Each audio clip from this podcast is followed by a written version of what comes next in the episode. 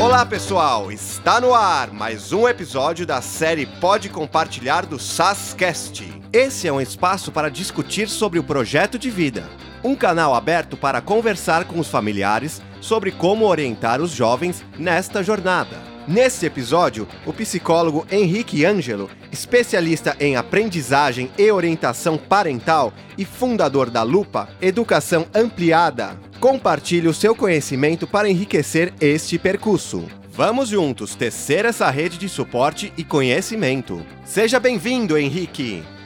No meu tempo, as pessoas se sentavam à mesa de jantar e conversavam, não ficavam olhando para os celulares. No meu tempo, tinha que ficar quieto na sala de aula, senão a professora expulsava. No meu tempo, não tinha esse negócio de desobedecer. Se desobedecia, a gente logo apanhava dos pais. Essa geração de agora é muito mimada. No meu tempo, tudo isso aqui era grama. Sabe que sempre que alguém fala no meu tempo, eu penso logo, essa pessoa está diante de um conflito de gerações. Eu não sei se vocês sabem, mas normalmente as pessoas fecham os ouvidos logo depois dessa frase. Crianças e adolescentes raramente ouvem o que vem depois de no meu tempo, e isso é muito frustrante para os adultos. Eu confesso que eu me peguei usando essa frase não faz muito tempo. No dia que eu estou gravando esse podcast, eu estou com 34 anos. Eu lembro que quando eu era mais novo, a gente tinha que esperar a pessoa estar tá em casa para conversar com alguém. Eu lembro da gente deixar recado, ficar esperando uma ligação. Lembro de torcer para passar um filme bom na TV porque era o único jeito de a gente assistir alguma coisa que a gente gostava. Lembro de mexer no 386 da minha mãe. Lembro de ver o celular nascer e dominar o mundo. A gente passava muito pouco tempo diante das telas. A gente brincava muito. A gente via muita gente. A gente conversava com muitas pessoas. No meu tempo.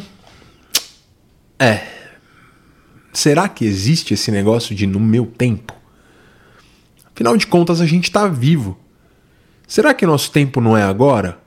Por que, que a gente parece tão apegado às coisas que aconteceram nos primeiros 20 ou 30 anos das nossas vidas? E por que, que isso parece criar um abismo tão grande entre pais e filhos? Será que tem a ver com a idade? Eu vou discutir com vocês uma questão de construção de ética e moral. Só para a gente entender um pouco da onde vem esse gap geracional que a gente está conversando aqui no podcast de hoje. As noções de certo e errado, elas começam na família muitas vezes. A gente vê nossos pais valorizando algumas coisas e a gente aprende a valorizar aquelas mesmas coisas. A gente vê nossos pais indignados com algumas coisas e a gente acaba se indignando também com aquelas coisas. Se você quiser ver isso, é só você passar um dia numa sala de educação infantil. Vocês vão ver crianças extremamente moralistas falando coisas como: você não pode falar isso, é feio. Ou pro, ele soltou um pum, tá fedido. Coisa que a gente não costuma ver na relação entre os adultos, né? Pois é, mas a questão é que os adultos acabam pensando essas coisas. Eles só não falam do mesmo jeito que as crianças. Ou seja, a gente aprende a agir de uma forma diferente da forma que a gente pensa. Tem um foco muito grande naquilo que é socialmente esperado da gente. E, inclusive, é isso que a gente ensina para os nossos filhos e é isso que a gente foi ensinado pelos nossos pais. A gente é, foi ensinado a suprimir os nossos desejos mais imediatos em prol da convivência social. O problema é que a gente ensina isso falando para as crianças que está errado se comportar desse jeito, exigindo um comportamento muitas vezes por meio de ameaças e punições. E infelizmente, a gente teme aqueles que nos ameaçam e nos punem. A gente cria então aquela clássica autoridade parental, uma distância que tem menos relação com diferenças de idade e mais com as práticas parentais comuns da nossa cultura. E o problema da autoridade é que ela só funciona enquanto a figura da autoridade está presente. Para para pensar. Se a gente toma uma bronca do chefe porque a gente está mexendo no celular, a gente pode esperar ele sair do ambiente para a gente voltar a mexer. A questão é que a gente aprende a criar estratégia para evitar que o chefe veja se a gente está mexendo ou não no celular. Mexer no celular não deixou de ser importante para a gente. A gente simplesmente se torna mais eficaz em evitar punições. E é assim que a punição funciona. Com as crianças é a mesma coisa. Elas se tornam mais eficazes em não mostrar diante dos pais aqueles comportamentos que os pais recriminam.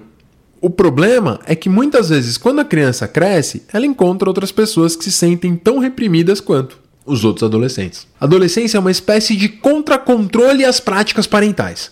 Se irrita os pais, eles farão com mais frequência. Se os pais começam a invadir seus espaços, eles vão encontrar outro espaço. Se você duvida disso, é só perceber que quando a gente entrou no Facebook, os mais novos migraram para o Instagram. Quando a gente foi para o Instagram, os mais novos foram para o TikTok. E provavelmente vai continuar sendo assim se a gente entrar no TikTok agora também. A geração mais velha, preocupada com os comportamentos da geração mais jovem, tenta invadir cada vez mais a privacidade, com tantos perigos que realmente existem e que eles de fato acabam não percebendo. A geração mais jovem tenta encontrar formas cada vez mais sofisticadas de escapar do controle da geração anterior. Eles criam então uma cultura própria, e essa cultura entra em choque com as culturas anteriores. Não porque a cultura anterior é pior, não porque a cultura nova é melhor, mas simplesmente devido a essas práticas parentais mais arcaicas. Além disso, no início da vida é muito mais fácil a gente aprender novas habilidades. Quanto mais velho a gente fica, menos plasticidade cerebral a gente tem. Portanto, a nossa capacidade de aprender habilidades novas diminui ao longo do tempo por razões que são biológicas e culturais. A nova geração aproveita isso para aprender coisas cada vez mais complexas, para criar seus próprios espaços. E hoje esse espaço é virtual. Cada vez mais cedo as pessoas aprendem habilidades complexas. Nossos filhos nasceram com celulares e computadores avançadíssimos. Quantas crianças não são vistas mexendo em telas mesmo antes de falar? E com esse acesso aos eletrônicos e à internet, veio uma característica importante: o imediatismo.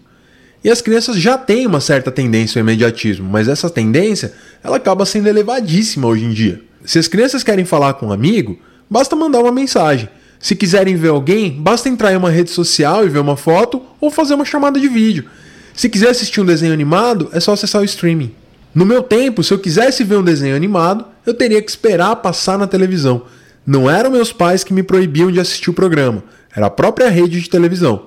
Meus pais estavam lá do meu lado, me apoiando diante da frustração de não poder assistir ao meu programa favorito. Hoje, os pais são os próprios vilões que não deixam a criança assistir os vídeos do YouTube ou os programas do Netflix, porque eles estão disponíveis o tempo todo. Tem sido cada vez mais difícil para os pais acessar o mundo dos filhos mesmo aqueles que aparentemente gostam das mesmas coisas. Tem hora que essa distância acaba se tornando muito grande. O que, que a gente pode fazer então? Ó, essa discussão ela é muito complexa e tem muitas facetas. Por isso eu vou dar só algumas diretrizes bem gerais, tá? Mas se a sua relação com seus filhos estiver abalada, eu recomendo fortemente que você procure um terapeuta para orientação parental. Esse podcast não substitui jamais sessões personalizadas de orientação parental. Bom, vamos lá. Eu sei que é muito difícil isso, mas o papel dos pais não pode ser mais esse de autoridade. É isso que tem causado esses gaps geracionais. Os pais devem ser um apoio para as crianças, o que eu costumo chamar de consultores da vida.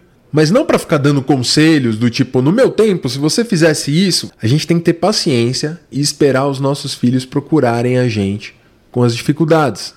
Eu sei que é difícil, mas eles vão ter as dificuldades deles. A grande questão é que você tem que ser uma pessoa que vai acolher essas dificuldades quando ele te procurar. Ao invés de você brigar com seu filho porque ele acabou fazendo alguma coisa que você considera errado na escola, tenta valorizar o fato dele estar tá te contando isso. Isso é muito difícil, mas é super importante a gente valorizar o fato deles nos procurarem para contar coisas que são difíceis para eles contar. Com isso, a gente cria uma ponte e estabelece uma relação que vai ser muito frutífera no futuro. Eu não estou dizendo para a gente passar a mão na cabeça dos nossos filhos. Estou dizendo simplesmente para a gente aceitar. Por exemplo, se os seus filhos te apresentam uma nota baixa, você pode chegar para eles, ao invés de brigar por causa da nota baixa, e falar: Nossa, filho, o que será que a gente pode fazer? Você precisa de alguma ajuda? Eu posso te ajudar no que você precisar para a gente poder superar essa dificuldade. Eu estou com você. Essa postura é muito mais importante do que uma postura de você brigar com ele porque ele passou muito tempo jogando videogame, do que porque ele passou muito tempo conversando com os amigos e não estudou da forma como deveria. Se você brigar por causa dessas coisas, você vai aumentar cada vez mais o gap entre você e seu filho. O que muitos pais que eu conheço acabam se esquecendo é que é mais importante ter uma boa relação com os filhos do que fazer eles obedecerem. O amor de pais e filhos deve prevalecer sobre essas diferenças geracionais e não o contrário. Eu espero que vocês tenham gostado do podcast de hoje. No próximo podcast, a gente vai falar sobre procrastinação. O que fazer com essas pessoas que ficam deixando tudo para a última hora. Não percam! Até a próxima! Convidamos você para seguir o nosso canal e acompanhar os próximos podcasts. Um abraço e até mais!